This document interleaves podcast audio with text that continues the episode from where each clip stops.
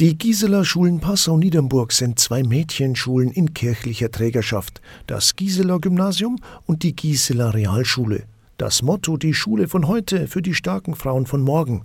Schulträger ist das Bistum Passau, vertreten durch Diözesanbischof Dr. Stefan Oster SDB. Die Diözese nimmt nun viel Geld in die Hand, um die Schulen für die Zukunft fit zu machen. Das ist dringend nötig, denn weite Gebäudetrakte der Schule sind renovierungsbedürftig, so Schulleiter Dr. Markus Eberhardt. Die Gebäude sind sozusagen in die Jahre gekommen. Es gibt großen Modernisierungsbedarf, Renovierungsbedarf. Viele aktualisierte Schutzbestimmungen müssen umgesetzt werden und die Barrierefreiheit muss optimiert werden. Der Schulbetrieb werde durch die Maßnahmen in möglichst geringem Maß beeinflusst, so Eberhard. Wir haben das so geplant, dass wir für jedes Schuljahr einen Gebäudekomplex uns vornehmen, den dann sperren und dann im neuen Schuljahr wieder beziehen, sodass wir komplett ohne Container auskommen können.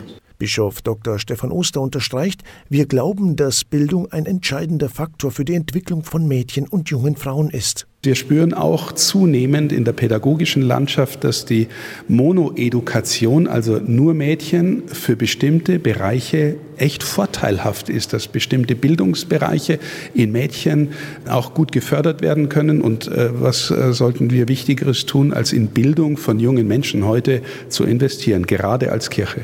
37 Millionen Euro, so die Schätzung, sollen die Gesamtkosten betragen. Trotz der allgemein bekannten schwierigen politischen und wirtschaftlichen Lage sei die finanzielle Planung gesichert, erläutert der Finanzdirektor des Bistums Passau, Dr. Josef Sonnleitner. Ja, das Gesamtbudget von 37 Millionen Euro kann man aufgliedern in 12 Millionen Zuschuss seitens des Freistaates Bayern und 25 Millionen müssen wir an Eigenleistung aufbringen. Aber wir haben dazu auch fünf bis sechs Jahre Zeit, um diese Finanzmittel bereitzustellen.